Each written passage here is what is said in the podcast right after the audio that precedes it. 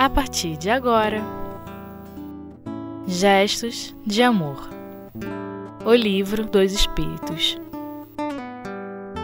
Natureza das Penas e Gozos Futuros Quinta parte Com Rafael Siqueira Olá, meus amigos da web rádio Espiritismo.net. É sempre uma alegria me dirigir a cada um de vocês.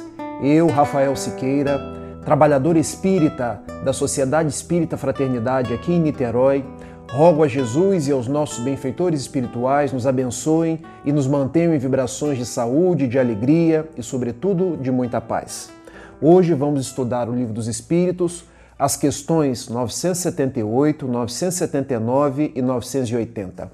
E sempre que sou convidado a refletir sobre o Livro dos Espíritos, eu gosto de falar da grandeza dessa obra, que hoje é um direcionador na vida de muitos de nós. Recordando uma citação do jornal Courrier de Paris, de 11 de julho de 1857, quando o narrador, o senhor G. do Chalar, assim escreveu: a todos os deserdados da terra, a todos que caminham e caem, regando com as lágrimas o pó da estrada, diremos: Lede o livro dos Espíritos, isso vos tornará mais fortes. Também aos felizes, aos que pelos caminhos só encontram os aplausos da multidão ou os sorrisos da fortuna, diremos: Estudai-o, ele vos tornará melhores. Olha como o jornal Courrier de Paris, de julho de 1857, ou seja, o mesmo ano em que veio a lume o primeiro exemplar do Livro dos Espíritos, categorizou esta obra, dizendo aos fracos para que lesse o Livro dos Espíritos, porque nele encontrariam o amparo, a esperança, a consolação, a força para seguir em frente. E mesmo aqueles que já eram aquinhoados pelas coisas da vida, já se sentiam fortes, também para que lessem o livro dos Espíritos, porque o livro dos Espíritos ainda os tornariam mais assentados na vida, com novos horizontes, predispostos a dar continuidade nas suas existências.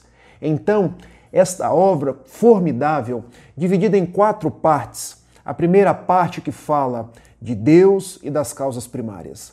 A segunda parte que vem nos falar do mundo espiritual e dos espíritos a terceira parte que vem nos falar sobre as leis morais, e a quarta parte que vem nos falar sobre as esperanças e as consolações.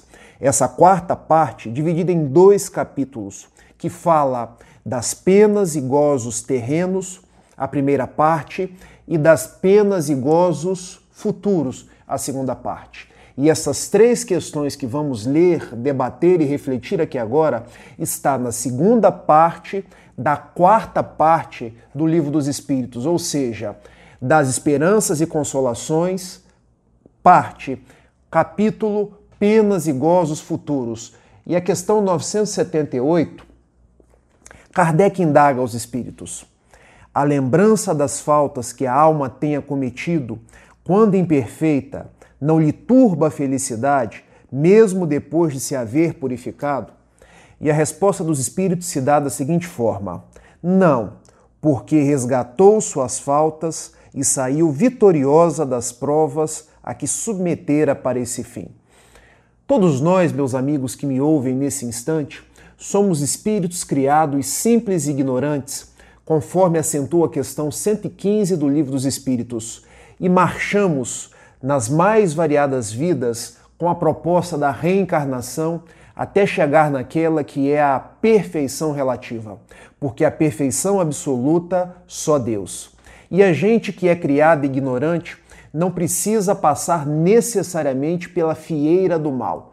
Mas acontece que, fazendo uso do nosso livre-arbítrio, que está numa outra questão, a questão 843, todos nós podemos semear, temos liberdade para semear, mas colheremos de acordo com aquilo que plantamos. E como muitas vezes semeamos em desacordo com as leis morais, em desacordo com a lei natural de Deus, nasce para cada um de nós o efeito dessa semeadura, ou seja, a necessidade de resgatar os nossos débitos, a necessidade de reparar as nossas faltas, a necessidade de nos reajustarmos perante a lei de amor, perante as leis naturais. E esse reajuste ele pode se dar de duas formas: através de provas ou expiações. Quando buscamos pelo Espírito Emmanuel numa obra formidável chamada O Consolador, que eu deixo como sugestão de leitura para cada um de vocês, ele diferencia prova e expiação para cada um de nós. O que seria uma prova? Prova a gente pode buscar a metáfora da escola, ou seja, são situações pelas quais eu passo para me testar, buscando as séries escolares. São testes pelos quais eu passo para poder me adiantar naquela série, para poder passar para o ano seguinte, porque se eu não conseguir passar por aquela prova, como dizem os alunos e como nós ou somos ou já fomos alunos, nós tomaremos bomba. Então, prova nos remete à escola. Grande parte de nós, se não todos, estamos no mundo passando por provas para nos redimir. Mas também muitas pessoas encontram-se no mundo passando por expiações. E aqui expiação com X, que é diferente de expiação com S, porque expiação com X quer dizer um resgate, quer dizer se redimir de uma falta pretérita. Expiação com S, dar uma olhada, observar e outras possibilidades mais. E o que é expiação? Se prova, nós fazemos uma metáfora com escola, expiação com X, nós fazemos uma metáfora, conforme acentua o benfeitor Emmanuel, com prisão. Ou seja, quando a carga do nosso delito presente ou pretérito é mais intenso, é mais gravoso, nós precisamos de algo que seja mais forte para que a gente possa se reajustar. Nós ficamos vinculados a uma aflição num regime de prisão. Isso é uma diferenciação, até mesmo porque toda expiação funciona para cada um de nós como uma prova, mas nem toda prova funciona para cada um de nós como uma expiação. Eu quis que nós entendêssemos essencialmente essas duas palavras para que em observando a questão de Kardec, nós nos dessemos conta de que, quando ele pergunta a lembrança das faltas que tenha cometido, quando imperfeito, não lhe turba a felicidade, mesmo depois de haver se purificado?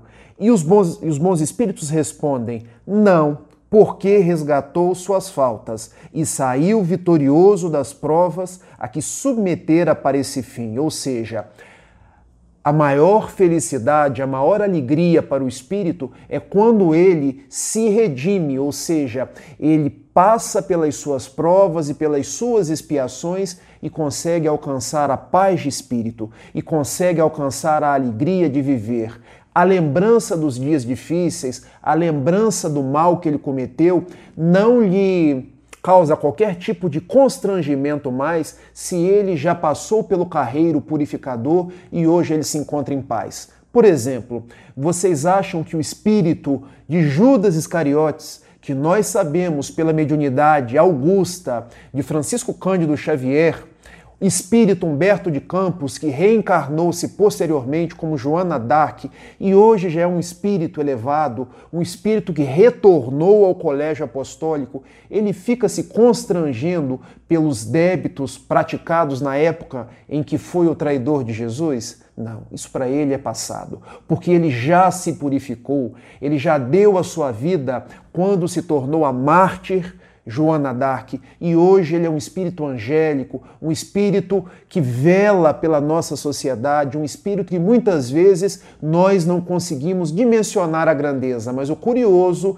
é que nós ainda hoje malhamos o Judas por ocasião da Semana Santa. Daí, quando nós evoluímos e nos redimimos pelo cumprimento das nossas provas ou expiações, a lembrança do passado gravoso, dos nossos vícios, não lhe causa, não nos causa mais qualquer tipo de constrangimento. Faremos agora um breve intervalo e continuaremos daqui a instantes.